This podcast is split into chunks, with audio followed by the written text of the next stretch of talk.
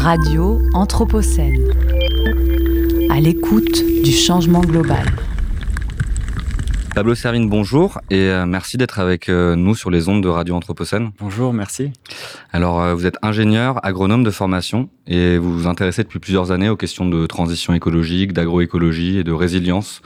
vous êtes relativement connu du grand public. vous êtes conférencier, vous avez publié plusieurs ouvrages collectifs, dont Comment tout peut s'effondrer en 2015, L'entraide, l'autre loi de la jungle en 2017, Une autre fin du monde est possible en 2018. Je suis François de Gasperi et j'ai le plaisir de vous recevoir pour cet entretien Anthropocène à l'occasion d'une journée un peu spéciale, puisque nous sommes ici à Lyon et plus précisément au sein de la bibliothèque Marie Curie à l'INSA, dans le cadre du projet Chikwakala, le diagnostic croisé de santé territoriale initié par l'association Chendukwa. L'ambition de cette journée, c'est la poursuite d'un dialogue qui a été entamé avec les autorités spirituelles de la Sierra Nevada de Santa Marta en Colombie, le peuple racine des Kogi et des scientifiques occidentaux. En 2018, un premier diagnostic croisé avait permis une euh, lecture plurielle de la rivière Drôme et de son bassin versant. Et cette année, L'objectif est le même, faire se rencontrer les savoirs scientifiques et les connaissances ancestrales des Kogi pour co-construire un état des lieux de l'état de santé du bassin versant du Rhône. C'est bien ça? C'est ça. Alors, comment s'est passée cette rencontre, Pablo Servigne? Qu'avez-vous appris euh, Qu'avez-vous retenu? Comment vous l'avez vécu, cette rencontre? Alors, moi, je, euh, je, les ai rencontrés juste aujourd'hui. Euh, la, rencontre, elle dure plusieurs semaines. Elle, a commencé déjà depuis quelques jours. Ils sont allés en Suisse, source du Rhône, etc. donc, pour moi, c'était le choc d'aujourd'hui. C'est juste cet après-midi. Et il y aura ce soir aussi. Euh, c'était un choc euh, ici en France, mais en fait, je les avais déjà rencontrés.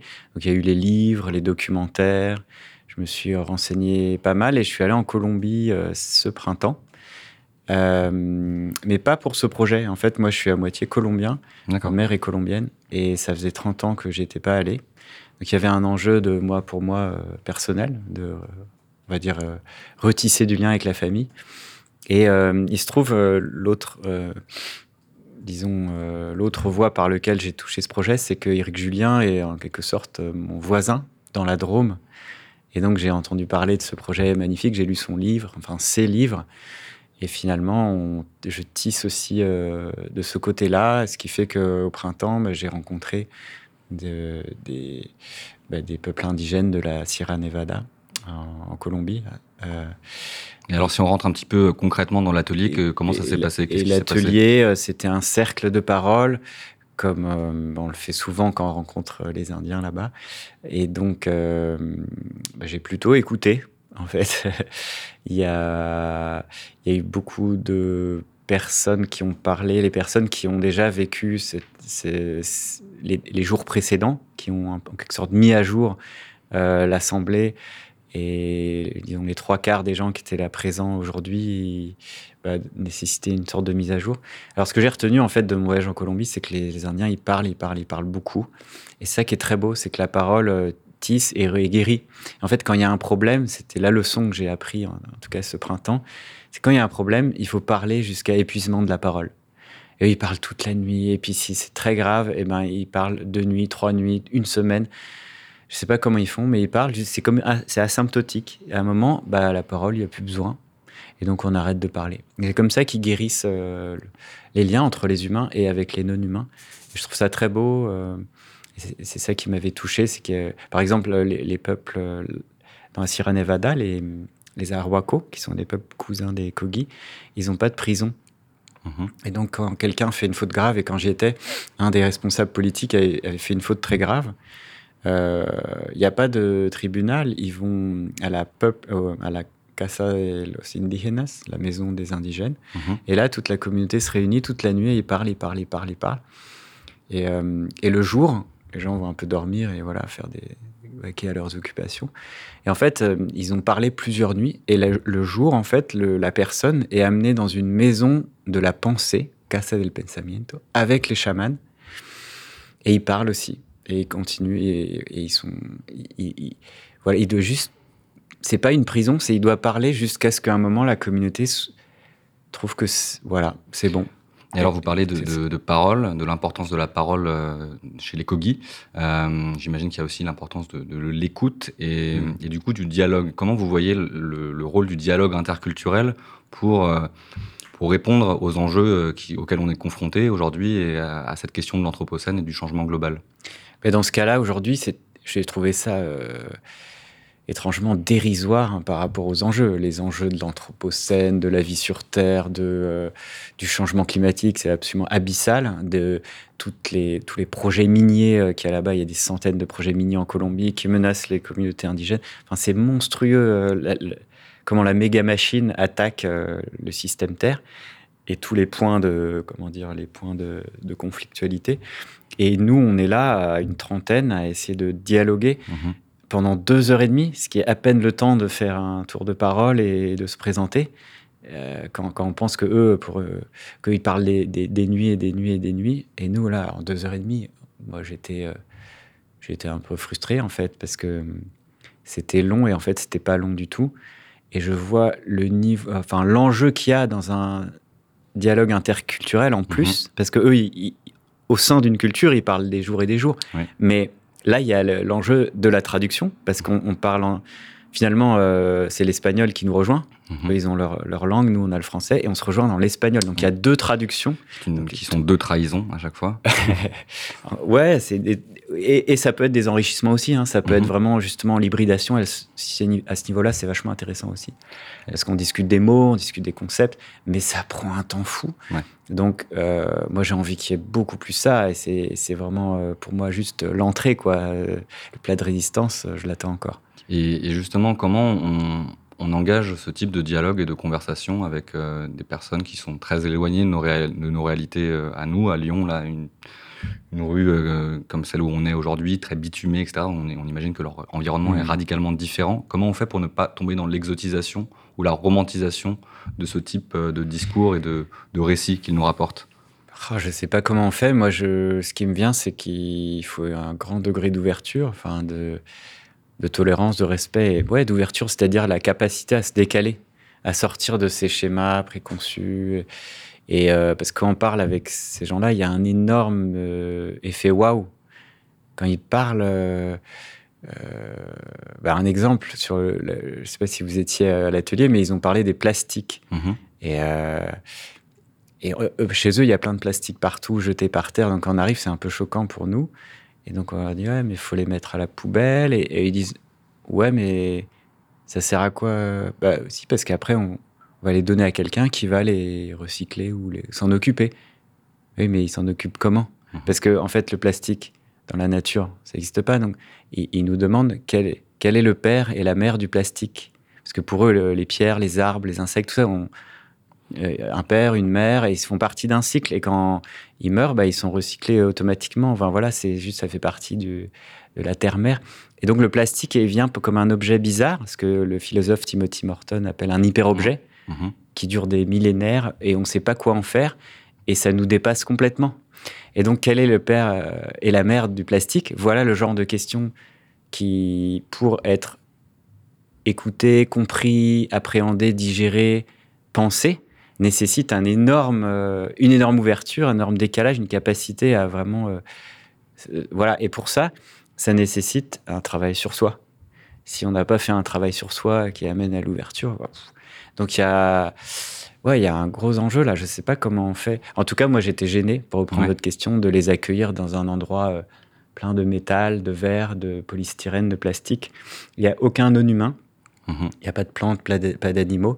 Et, et, ils viennent, ils ont fait des milliers de bornes et on les accueille dans une, pardon, mais une pauvre euh, salle d'université euh, en face d'un boulevard. C'est horrible. Enfin, moi, j'ai un peu honte. En même temps, voilà, c'est notre culture. Donc, un côté, il faut pas avoir honte de la culture. Mais en bref, pour répondre à la question, c'est l'écoute la clé, évidemment.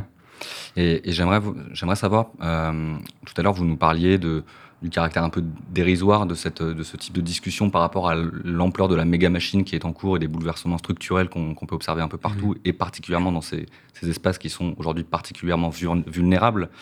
Euh, dans votre travail, pourtant, vous vous intéressez aussi à la question des représentations, des imaginaires, j'ai l'impression que vous tentez d'infléchir. Et je pense par exemple à la mise en évidence de la question de l'entraide euh, que vous avez essayé de, souligner face à l'image un peu traditionnelle de la compétition qui existerait dans, la nature, la vision un peu de l'homme comme un loup pour l'homme.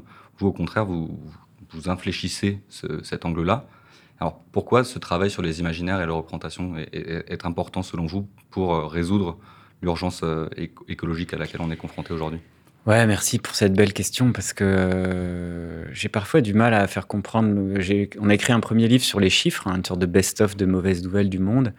Et quand on se rend compte du constat, il y a un effet, un grand choc dans le ventre, quoi. C'est un coup de genou dans le ventre et on se dit, mais on va jamais s'en relever. Qu'est-ce qu'on peut faire? Et tout de suite, nos cerveaux, d'occidentaux, je dirais, hein, pour simplifier, ils disent qu'est-ce qu'on peut faire, faire, faire, faire, faire? Et les gens, ils veulent faire, faire, agir, militer, changer, faire de la transition, se faire élire en politique, machin. Et nous, on a eu un sentiment avec les co-auteurs, euh, Gauthier et Raph, attends, mais il faut se calmer d'abord. Et non seulement penser, mais sentir, sentir penser, comme disait un auteur, Pablo mhm. Escobar, un auteur euh, colombien, sentir penser la Terre. Et en fait, changer de conscience, parce qu'à un moment, si, on ne change pas de conscience, on va juste reproduire les mêmes erreurs, sans compter que faire, faire, faire, agir, tout de suite, c'est comme une manière de ne pas ressentir. Vous voyez, comme quand on perd un être cher, euh, le début du deuil, la première phase du deuil, c'est euh, comme un hamster dans sa roue, c'est l'hyperactivité on s'occupe des faire-part, des rendez-vous, des fleurs, du cercueil, des machins, sans pleurer, mhm. parce qu'on met un barrage pour pas que être euh, submergé par le tsunami de tristesse, en fait. Et cette suractivité, pour moi, dans notre société, elle, se focus sur l'extériorité et jamais sur l'intériorité. Pour moi, c'est bah, c'est un des travers de notre société. C'est ça qu'il faut essayer. Donc, on a écrit plutôt un livre euh, d'intériorité, bizarrement, et ça a pris à contre-pied tout le monde.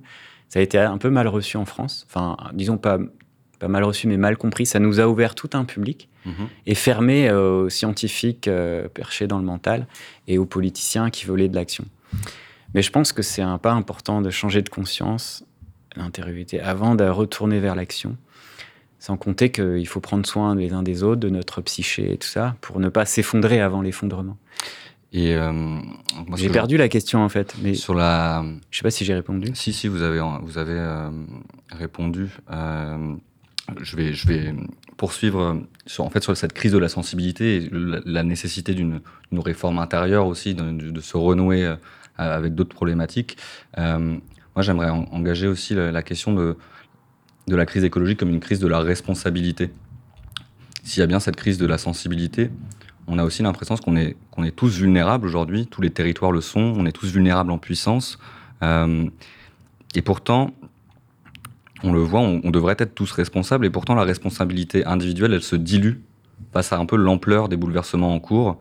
Euh, ça conduit à une forme de léthargie, de passivité, de paralysie, de déni, euh, face à des réalités qui sont effrayantes, des bouleversements qui sont effrayants comment on construit euh, une forme de responsabilité collective dans ce rapport euh, au vivant et quel ton on peut employer pour parler de ces faits euh, et embarquer les gens? Waouh, merci, c'est vraiment une super question et je suis désolé d'avoir que quelques minutes parce que ça peut partir dans tous les sens et j'ai retrouvé votre question d'avant, c'était les récits. alors essayons de tisser avec tout ça. D'abord, en fait, en, en découvrant les, peuples premiers euh, partout autour du globe. Là, je discutais avec euh, une anthropologue qui a étudié les aborigènes d'Australie. Bah, il y, a, cette chose qui m'a marqué, c'est que nous, on est dans une société euh, basée sur le droit, et eux, ils basent leur société sur la responsabilité. Je trouve que rien que ce déclic, ce décalage, ça change tout. Le droit, mais moi j'ai droit à ça, et c'est comme on attend des choses. Il y a une sorte de passivité euh, et, ça a mis des mots sur un truc qui m'énervait en fait dans nos sociétés. Et euh, en fait, le droit et le marché, hein, c'est la main gauche et la main droite du libéralisme.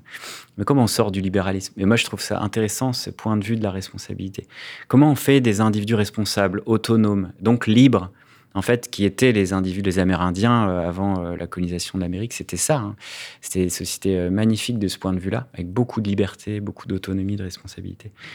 Donc, aujourd'hui, C'était des sociétés plus petites. Aujourd'hui, notre méga machine occidentale, moderne, industrielle, elle est tellement énorme, mais elle est monstrueuse. Et là, elle a, elle a dépassé, transgressé largement les seuils de convivialité. C'est les seuils de Ivan Illich. Mmh. C'est-à-dire qu'une invention technique, elle, est, elle, est, elle, elle, libère, elle est émancipatrice au début, jusqu'à un certain seuil au-delà duquel elle aliène.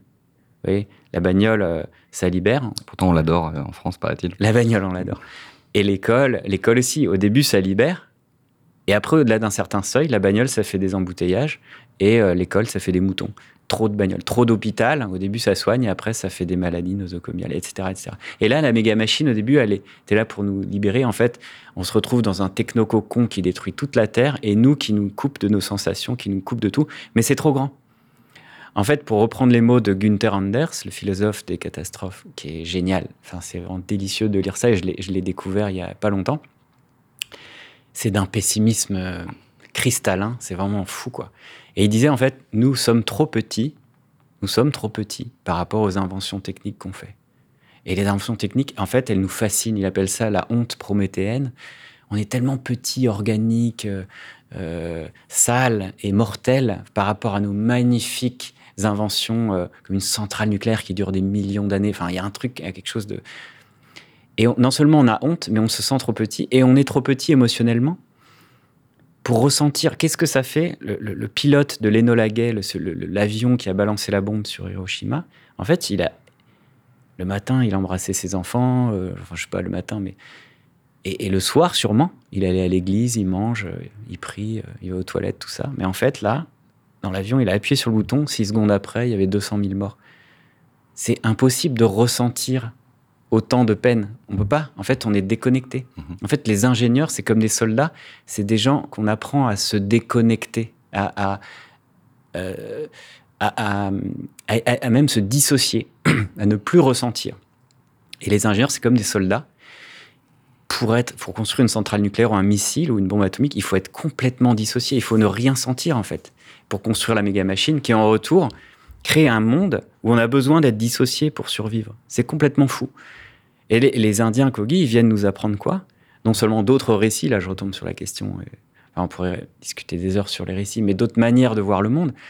Ils nous disent, ils nous montrent qu'on est complètement dissocié et déconnecté du vivant. Eux, ils ont cette belle expression de desobligados. On est dénombrilé.